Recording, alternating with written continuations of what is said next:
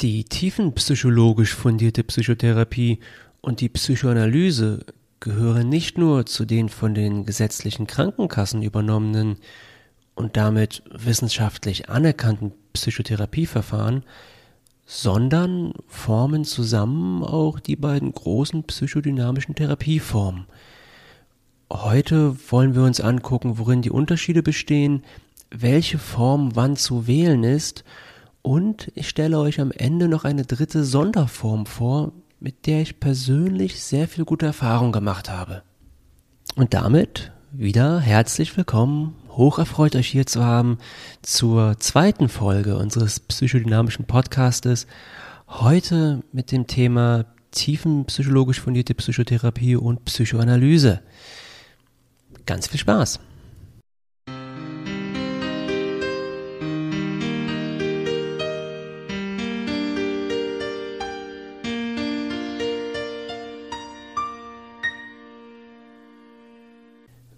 Wie wir im Verlauf dieser Folge hören werden, gibt es nicht das eine psychodynamische Verfahren oder gar die eine Psychoanalyse. Tatsächlich sind aus der um 1900 gegründeten Psychoanalyse viele verschiedene Verfahren und Richtungen entstanden. Das haben wir in der letzten Folge schon ein bisschen gehört.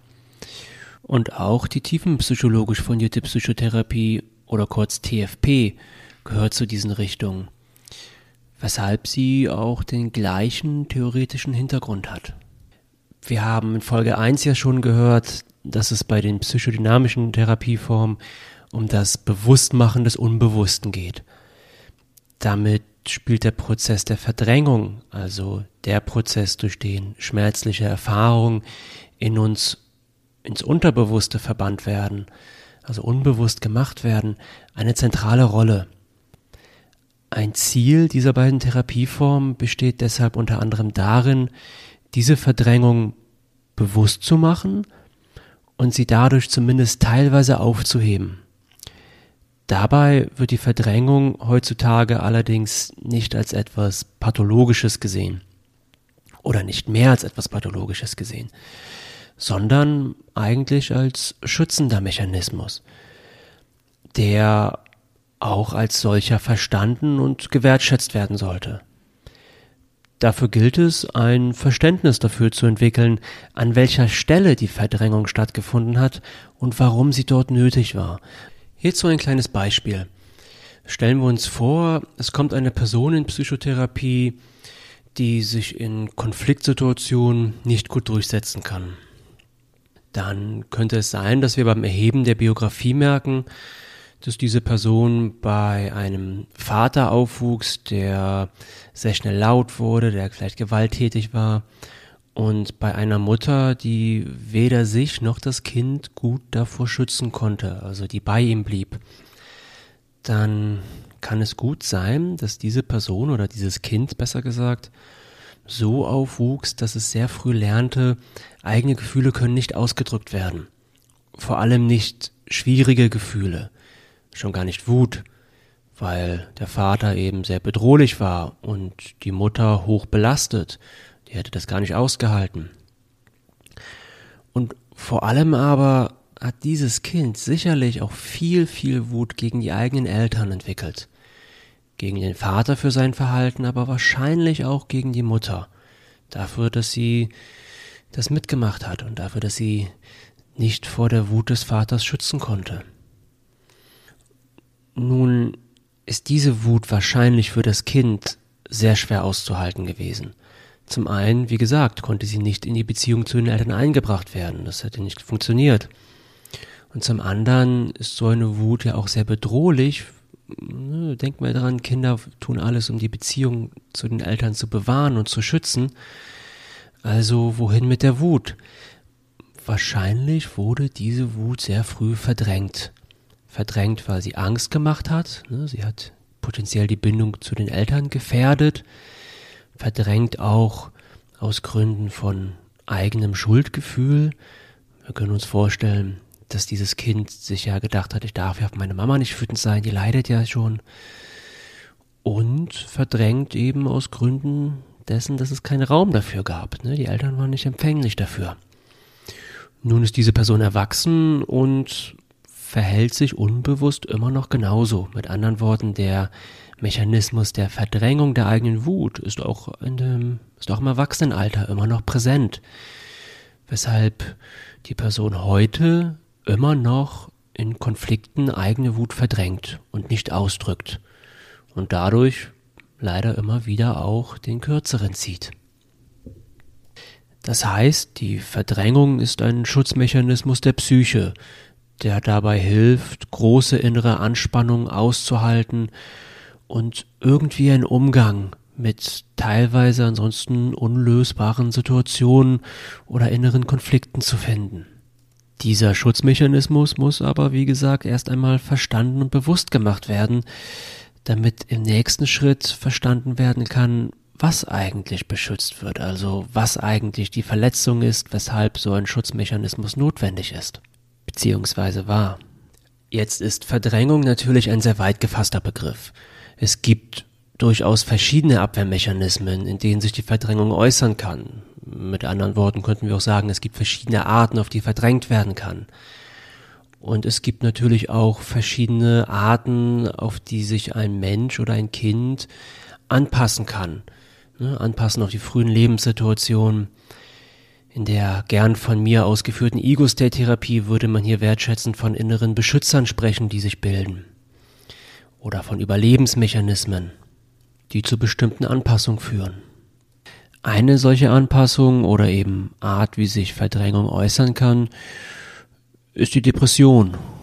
Es ist gar nicht selten, ich habe es glaube ich an anderer Stelle schon mal gesagt, dass hinter einer Depression in meiner Erfahrung oft eine abgewehrte Wut steckt. Man könnte auch sagen, dass wir bei der Behandlung einer Depression oft merken, dass Wut und autonome Bedürfnisse eine ganz zentrale Rolle spielen. Und dass diese häufig aus dem einen oder anderen Grund nicht ausgelebt werden durften und sich nun im Erwachsenenalter auf die eine oder andere Weise gegen die eigene Person richten. Und an dieser Stelle kommen wir wieder zum eigentlichen Thema zurück, nämlich das Anliegen der TFP und auch der Analyse wäre das Verstehen dieser Symptomatik eben als Kompromissbildung. Wenn es gelingt, diesen Kompromiss zu verstehen, also zu verstehen, welche schützende Funktion er hat, dann kann auch verstanden werden, welche Wunde eigentlich dahinter steht. Also welche inneren Anteile sind dort, die heute noch versorgt werden müssen. Wieso kann in unserem Beispiel jetzt die Wut nicht anders geäußert werden als durch Wendung gegen das eigene Selbst? Dabei ist das dahinterliegende Ziel, diese Gefühle, nachdem sie bewusst wurden, durchzuarbeiten. Das heißt, sie aushaltbar zu machen, damit andere Lösungen gefunden werden können als die Symptombildung. Mit anderen Worten, damit unser Patient von vorhin Wege finden kann, die eigene Wut auszudrücken und sie nicht mehr gegen sich selbst richten muss. Wie das nun wiederum im Detail funktioniert, werden wir noch im Laufe der nächsten Folgen kennenlernen. Hier geht es um viele verschiedene Mechanismen, die zum Einsatz kommen keiner wichtiger als die therapeutische Beziehung, die den Kern einer jeden Psychotherapie ausmacht. Aber auch andere Themen wie der Umgang mit Gegenübertragung und Übertragung oder dem Aushalten von Gefühlen oder dem Erkennen von Strukturniveaus sind Teile einer psychoanalytischen, aber auch tiefenpsychologisch fundierten Arbeit, denen wir uns in den nächsten Folgen noch widmen werden. Nachdem wir nun aber über die Gemeinsamkeiten zwischen der TFP und der Psychoanalyse gesprochen haben, wollen wir uns die Unterschiede anschauen, welche vor allem das Setting betreffen. Im Rahmen der Psychoanalyse werden zum Beispiel bis zu 300 Therapiestunden beantragt, im Rahmen der TFP lediglich 100. Somit wird schon deutlich, dass die Psychoanalyse für längere Therapieverläufe gedacht ist, die manchmal über ein paar Jahre andauern. Dabei können zwischen einer und bis zu fünf Sitzungen pro Woche stattfinden, wobei zwei bis drei die Norm sind. In der TFP findet eine Sitzung pro Woche statt. Außerdem findet die klassische Psychoanalyse im Liegen statt. Das bedeutet, dass der oder die Analysantin auf einer Couch liegt, während der oder die Therapeutin dahinter oder manchmal auch daneben sitzt. Im Vergleich dazu finden Sitzungen in der tiefenpsychologisch fundierten Psychotherapie im Sitzen statt. Die einzige Regel in der Psychoanalyse lautet, erzählen Sie alles, was Ihnen einfällt, ohne auszuwählen.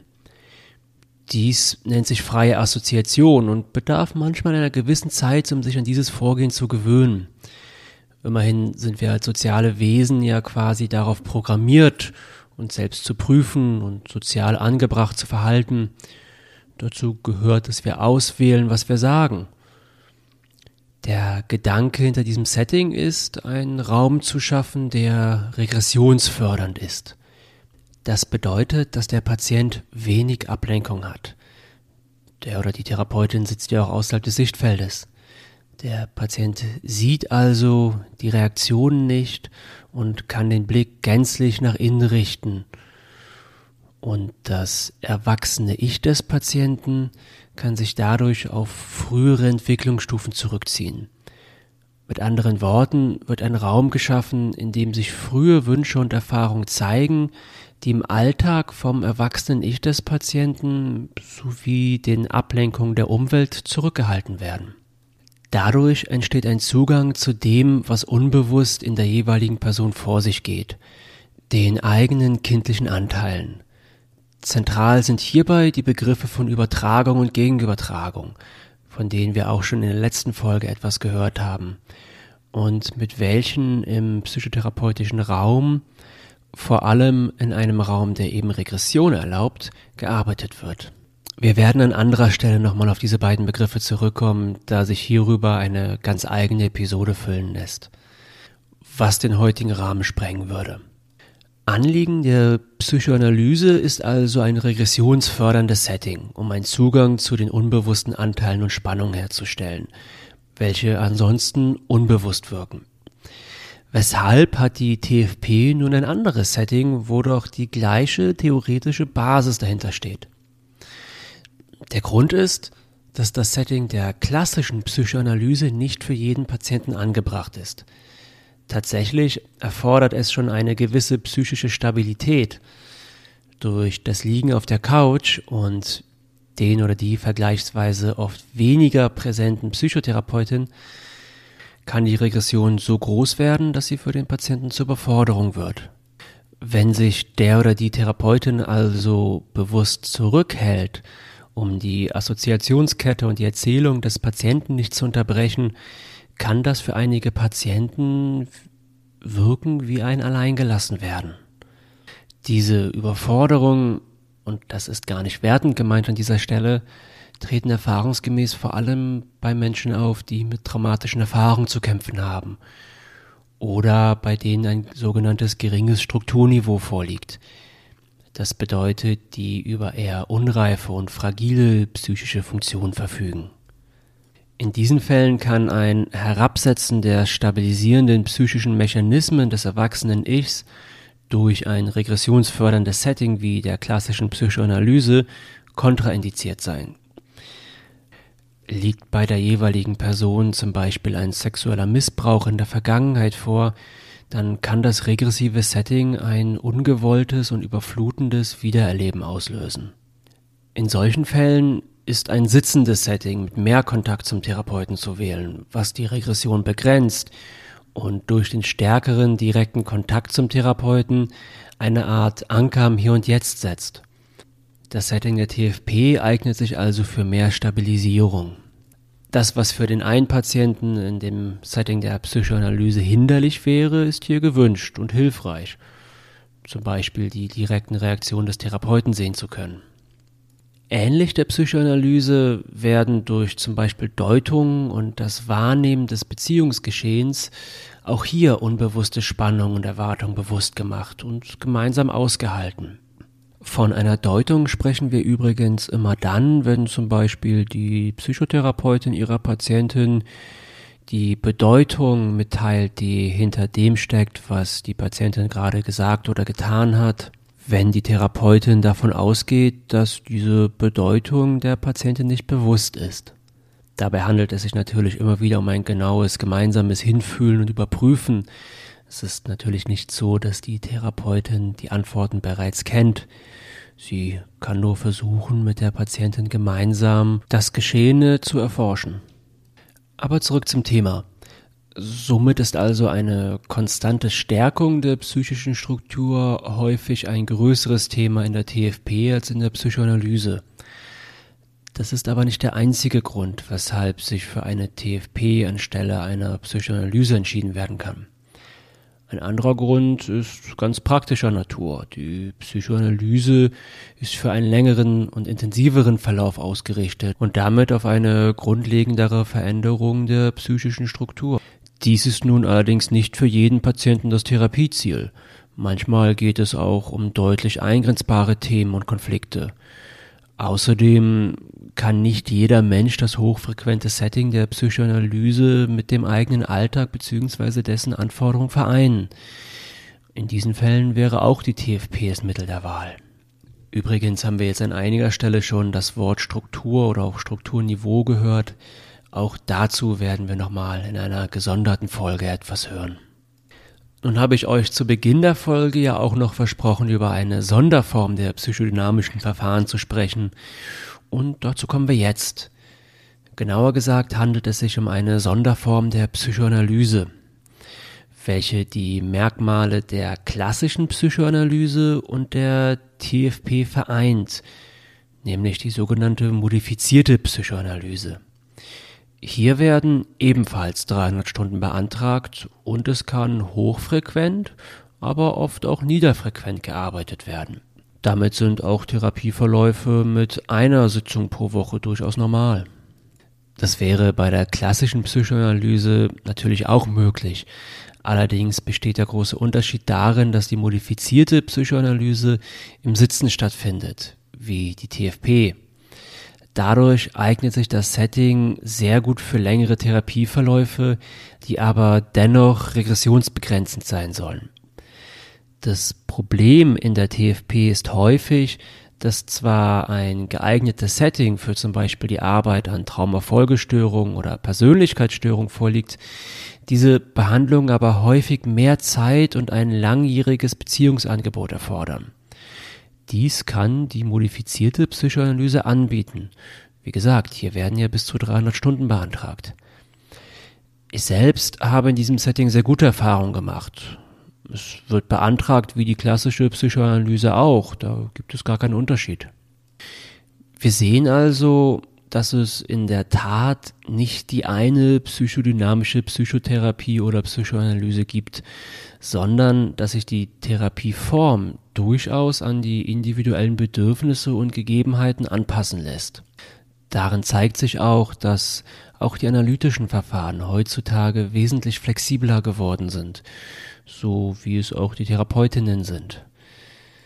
Und damit kommen wir auch schon zum Ende unserer heutigen Folge.